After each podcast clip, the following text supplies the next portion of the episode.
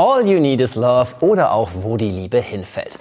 Ja, ich weiß, es sind klassische Liebesfloskeln, aber im Kern ist dann doch was Wahres dran, oder? Und vielleicht erklären auch genau diese Floskeln, dass die Herzen unserer Royal-Fans genau dann höher schlagen, wenn unsere Lieblingsblaublüter ihre Gefühle zueinander öffentlich machen oder vor allem auch öffentlich zeigen. Die sanfte Berührung da, Händchen halten da und natürlich die Königsdisziplin, der royale Kuss. Ja, ihr hört schon, wir lieben einfach royale Märchen. Aber wir müssen der Tatsache auch ins Auge sehen, es gibt eben auch die Kehrseite, wie im ganz normalen Leben, gibt es auch bei den Royals Trennung. Und genau das ist unser Thema heute bei Palastgeflüster. Wer sind eigentlich die Ex-Freundinnen und Freunde unserer Royals, die man vielleicht nicht unbedingt auf dem Schirm hat? Und warum ist es damals zur Trennung gekommen? Das ist unser Thema heute bei Palastgeflüster.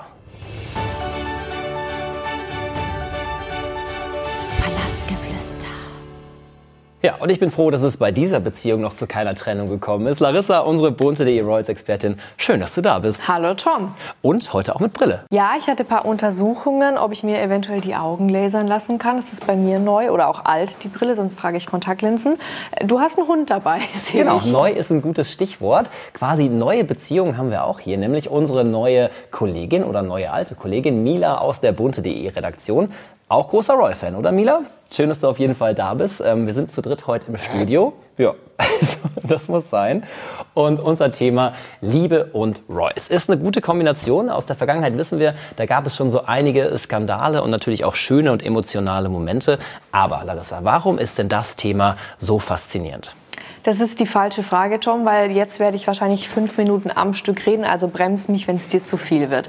Aber generell muss man sich fragen, warum sind, sind überhaupt Royals so ein Thema? Warum lieben wir die Royals? Und ich kann dir zumindest mal sagen, warum ich Royals liebe. Royals sind für mich die Superstars der allerersten Stunde. Bevor es Hollywood gab, bevor es irgendwelche großen Filmstars gegeben hat, hat es Royals gegeben. Sie haben eine jahrhundertelange Geschichte und genau das ist natürlich das Faszinierende. Und wenn wir großer Fan von jemand sind, wie zum Beispiel ich von Sarah Connor oder Giovanni Zarella, dann möchte man natürlich ganz, ganz viel über diese Personen wissen. Und das Interessanteste ist dann vielleicht eben nicht, was sind die Songtexte, wo geht die Person als nächstes auf Tour, sondern das sind die privaten Dinge. Und genau darin erleben wir Royals nicht so oft, denn wenn sie auftreten, wenn sie offiziell auftreten, erleben wir sie in ihrer offiziellen, in ihrer öffentlichen Rolle. Und dieses ganze Private, das versuchen die Royals natürlich so viel wie möglich zu schützen. Schwangerschaften, Beziehungen, Trennungen, irgendwelche Krisen, Schicksalsschläge im Leben, all das versucht man natürlich vom Rampenlicht fernzuhalten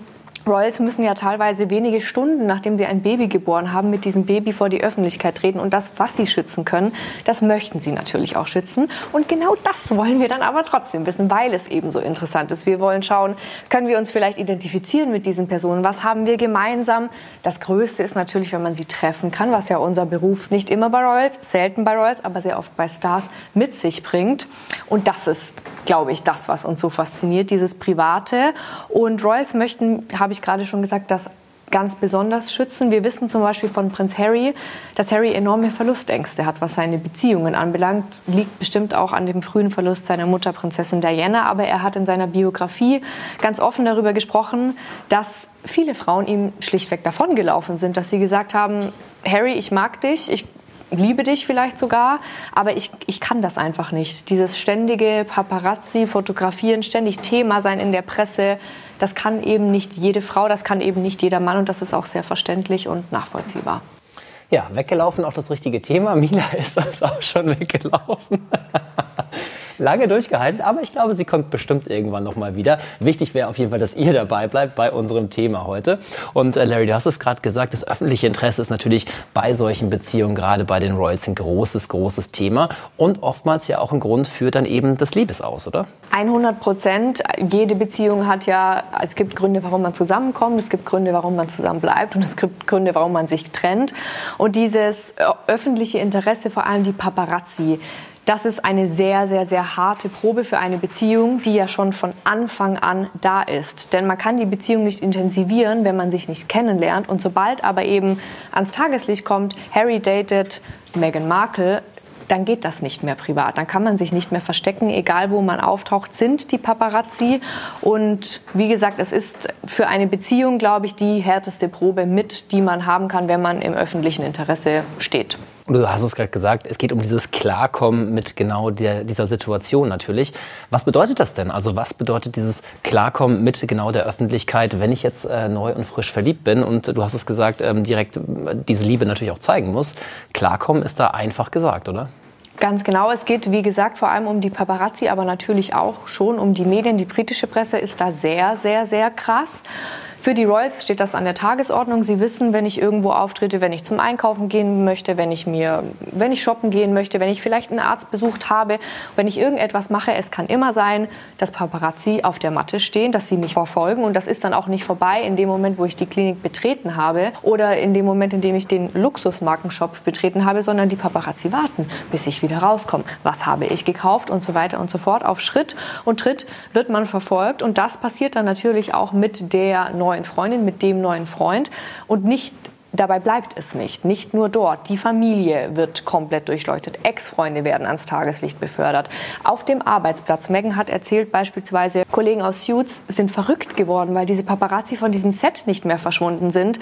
Und da, wo Geld im Spiel ist, da, wo Ruhm im Spiel ist, da möchte sehr gerne jeder ein Stückchen vom Kuchen abhaben. Und dann fangen Deals an. Wir wissen ja auch, der Vater von Herzogin Megan hat die Hochzeit nicht besucht aus Gründen. Da sollen Paparazzi-Deals abgeschlossen worden sein. Es werden Kameras aufgestellt, um in irgendwelche Gärten gucken zu können. Also es ist ein riesengroßer Geschäftszweig. Es ist ein Haifischbecken. Und für die Personen, um die es sich dreht, ist es am allerwenigsten schön. Also, ihr hört's, wir reden heute nicht über das schöne Thema Liebe, sondern eben um genau das andere Thema Trennung. Und du hast es wirklich angerissen, es gibt da so einige Beispiele und ich bin mir sicher, du hast uns einige Beispiele auch mitgebracht, oder? Das habe ich. Ich habe versucht, darauf zu achten, dass es nicht so eintönig ist. Ich habe zum Beispiel versucht, dass wir jemand ganz, ganz oben, also auf dem Thron beleuchten.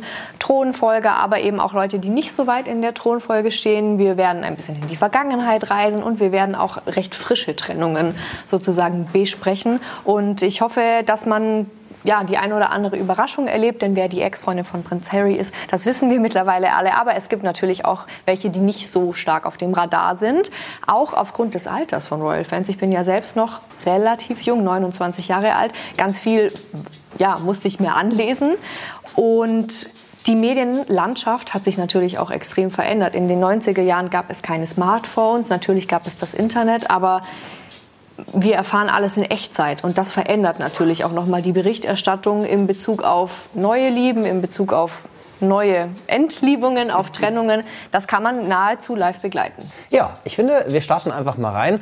Finde ein spannendes Thema. Kann man da irgendwie chronologisch vorgehen? Gibt es eine Chronologie der Trennung? Ja, wir können zum Beispiel mit Kronprinz Haakon anfangen von Norwegen. In den 90er Jahren war er mit dem Model Catherine Knudsen zusammen und die beiden, von denen gibt es fast gar keine Fotos. Die Medienlandschaft war in den 90er Jahren einfach noch nicht so weit, dass das alles in Echtzeit herumgeistern konnte, auf Deutsch gesagt. Aber die beiden waren auch sehr, sehr diskret. Es gibt fast keine gemeinsamen Auftritte, offizielle natürlich erst recht nicht. Catherine war nie offiziell, ja, wie Mette Marit Teil seines Lebens. Sie waren sehr, sehr diskret. Es gibt Fotos mit der Königsfamilie beim Skifahren, beim Langlaufen, aber ansonsten haben die beiden sich wirklich sehr stark unter dem Radar gehalten. Woran ist denn da die Beziehung letztendlich gescheitert? Die Beziehung ist im Jahr 1996 gescheitert aufgrund einer Tatsache, an der sehr viele Beziehungen gescheitert sind. Hockern hat eine neue Lebensphase begonnen. Er ist 96 nach Amerika, genauer gesagt nach Kalifornien, zum Studieren gegangen und das hat die Beziehung einfach nicht mitgemacht. Drei Jahre später hat er ja Mette Marit kennengelernt.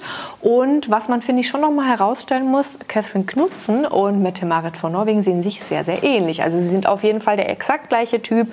Blondes Haar, sehr, sehr feine Gesichtszüge, ein Strahlen, in das man sich verlieben kann, in das Hockon sich ja auch verliebt hat. Und ganz besonders pikant ist vielleicht auch noch die Info, dass Catherine Knutzen, wie gesagt, Model war früher. Heute fokussiert sie sich eher auf ihr künstlerisches Talent. Und sie hatte natürlich auch viele Modelfreunde. Und es gibt eine junge Frau, die heißt Eva Sannum. Und Catherine und Eva waren, wie gesagt, befreundet. Und Catherine hat Eva einem damaligen Thronfolger vorgestellt, nämlich König Philippe von Spanien heute. Das ist doch auch verrückt, wie da manchmal so die, die Zusammenhänge sind. Da hat der eine dem einen vorgestellt und schon entsteht da neue Liebe. Aber geht, kommen wir nochmal zurück zu Catherine Knudsen, was auch ein sehr süßer Nachname ist, wie ich finde. Hat sie sich nach der Trennung jemals nochmal dazu geäußert? Also es kam die Trennung, ähm, dann war Schluss. Hat sie jemals was dazu gesagt? Die Frage kann man mit Jein beantworten. Das sehen Königshäuser natürlich nicht so gerne. Sie hat das sehr schlau gelöst. Im Jahr 2020 wurde sie in einem Interview auf ihre Beziehung mit Håkon angesprochen und da hat sie gesagt, dass sie aus Respekt ihrer eigenen Familie gegenüber, sie hat mittlerweile Kinder, sie ist verheiratet und auch aus Respekt der Königsfamilie gegenüber da nichts dazu sagen möchte. Und du hast eben noch einen zweiten Namen gedroppt, Eva Sennum nämlich. Ähm, das sagt mir jetzt erstmal nichts, aber du hast ja schon angeteased, dass da eine, eine, bestimmte Kombination oder eine Beziehung auch ist oder zustande gekommen ist. Was hat es mit dieser Frau auf sich? Eva Sannum war, ist die Ex-Freundin von König Felipe von Spanien. Die beiden waren von 96 bis 2001 liiert. Das wissen wir. Den Anfang wissen wir nur aus der Berichterstattung. Das Ende wissen wir, weil Felipe es verkündet hat. Das ist auch das wie soll man sagen, Paradoxe an der Sache. Beziehungen bei Royals werden ganz oft überhaupt nie bestätigt oder dementiert. Und wenn man die Beziehung nicht bestätigt, dann kann man eigentlich logischerweise auch die Trennung nicht bestätigen. Aber interessant ist, warum ist das überhaupt erst aufgekommen, dass Felipe mit Eva Sanum liiert ist? Felipe und Eva haben wiederum die Hochzeit von Mette Marit und Håkon besucht. Und da hatte natürlich dann jeder diese wunderschöne Frau auf dem Plan.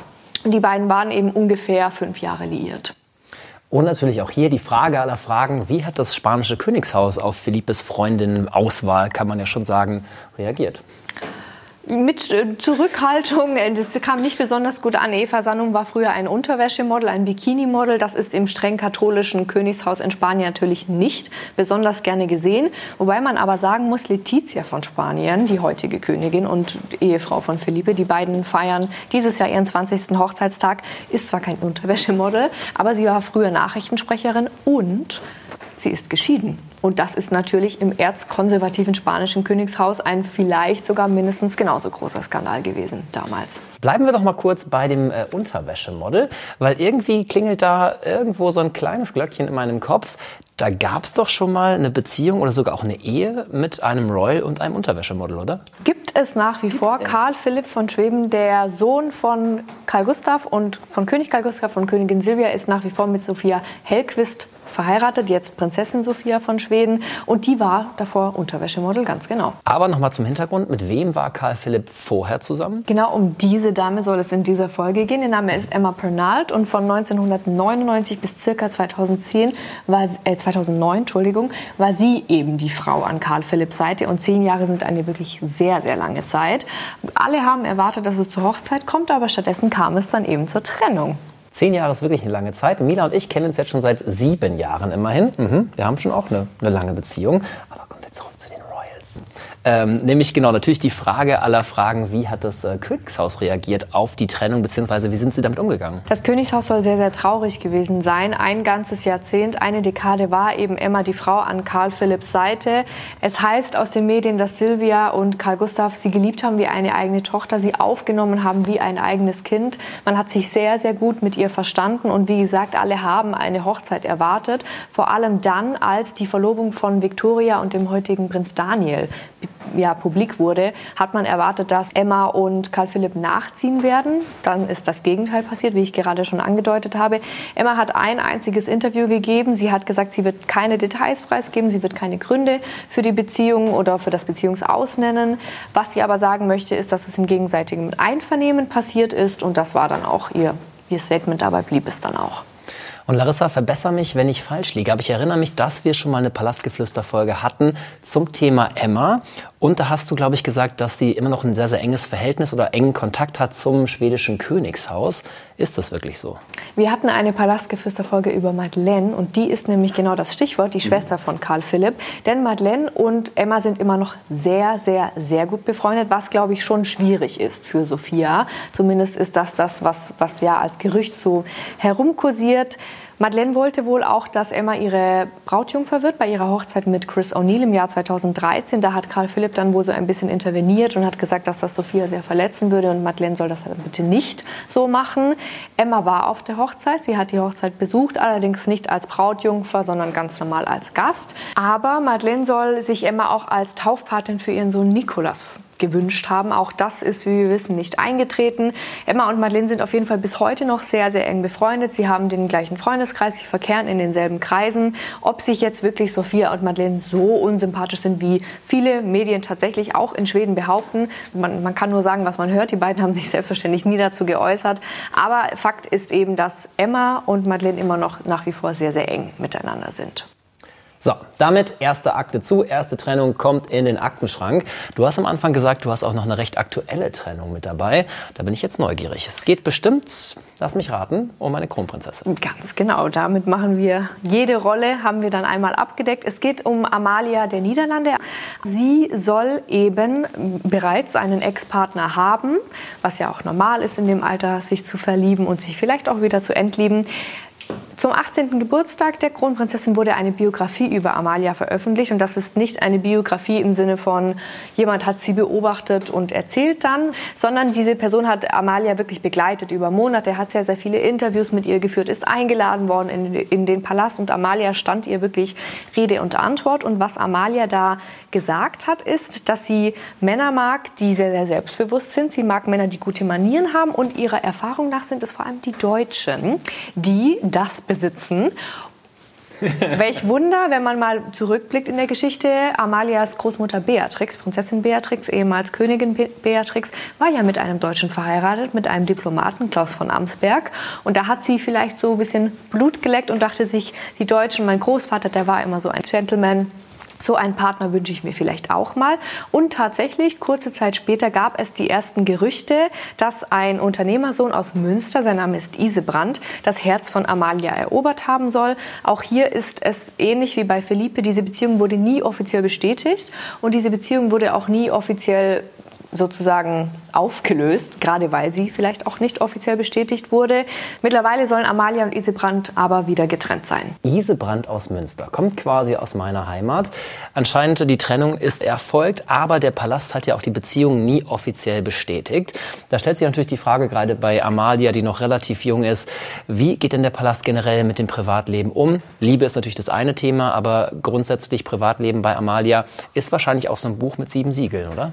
Ganz genau um das mal weg von der Mafia zu erklären, warum das so ist, Amalia äh, bezieht momentan keine Apanage. Amalia ist nicht hauptsächlich für die Krone tätig. Im Gegenteil, sie studiert.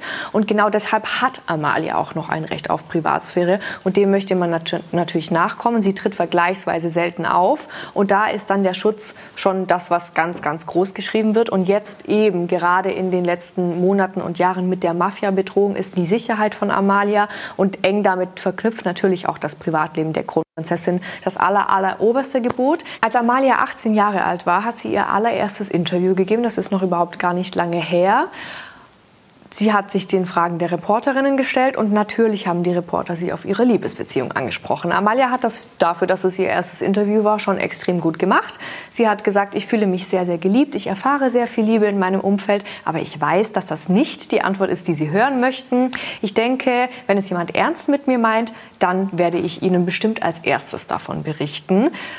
Amalia ist natürlich nicht alleine aufgetreten. Ihre Familie war dabei, ihre beiden Schwestern waren dabei, Mama Maxima und Papa William Alexander. Und der hat dann sich gedacht, Vorsicht, und ist nicht dazwischen gegrätscht. Er hat Amalia aussprechen lassen, aber er hat dann interveniert und ist zu diesen Reportern dazugetreten und hat gesagt, meine Tochter ist noch sehr jung, sie ist gerade erst 18 geworden, sie wird studieren, sie wird das Leben genießen. Sie werden nicht der Erste sein, der das erfährt, sie werden auch nicht der Zweite sein. Und wenn meine Tochter irgendwann irgendjemanden findet, den sie heiraten möchte, dann wird sie es ihnen vielleicht erzählen. Was er da gemacht hat, fand ich eine sehr, sehr rührende Papa-Tochter-Geschichte, denn er hat Amalia nicht er ist ja nicht dazwischen gegrätscht, sondern wie gesagt, er hat sie aussprechen lassen und er hat gesagt, wenn es dann irgendwann mal so ist, dann lassen wir das erstmal sacken und dann erzähle das nicht ich, dann erzählt das auch nicht der Hofsprecher oder die Medien, sondern Amalia wird das selbst sagen. Eine selbstbestimmte Frau, die auch selbst für sich sprechen kann. Und um den Kreis vielleicht zu schließen, warum sich Amalia und Isebrand getrennt haben sollen. Die Beziehung ging wohl zwei Jahre und ist letzten Sommer ungefähr zerbrochen. Isebrand soll Amalia sehr geliebt haben, aber er kam nicht so gut damit klar, dass das Leben von ihr so strikt vorgeschrieben ist. Also ja, es gibt das Studium, ja, sie kriegt noch keine Apanage, aber irgendwann wird Amalia in den Job, sage ich mal, der Thronfolgerin reingehen müssen und dass es da kein, ja, keine Auswahlmöglichkeit, keine Selbstgestaltung gibt, sondern das ist der Weg und den muss sie gehen als ältestes Kind des Königspaares. Das hat ihm sehr zugesetzt und das verstehe ich auch, denn die beiden sind, wie gesagt, beide noch sehr, sehr jung. Ja, ich höre schon raus, bis zur nächsten royalen Hochzeit müssen wir noch ein bisschen warten, vor allem wenn wir Richtung Niederlande schauen. Aber das ist auch okay. Kein Druck von unserer Seite. Wir haben auf jeden Fall weiterhin ein Auge drauf für alle Liebesthemen bei unseren Royals. Sei es neue Liebe, bestehende Liebe oder eben auch Trennung. Alle Themen seht und hört ihr natürlich bei uns. Vielen Dank, dass du da warst, Larissa. Es hat mir wieder viel Spaß gemacht. Und äh, auch Mila hat durchgehalten heute. Wir freuen uns, dass ihr dabei wart. Und ähm, genau, wir sehen und hören uns in der nächsten Folge von Palastgeflüster.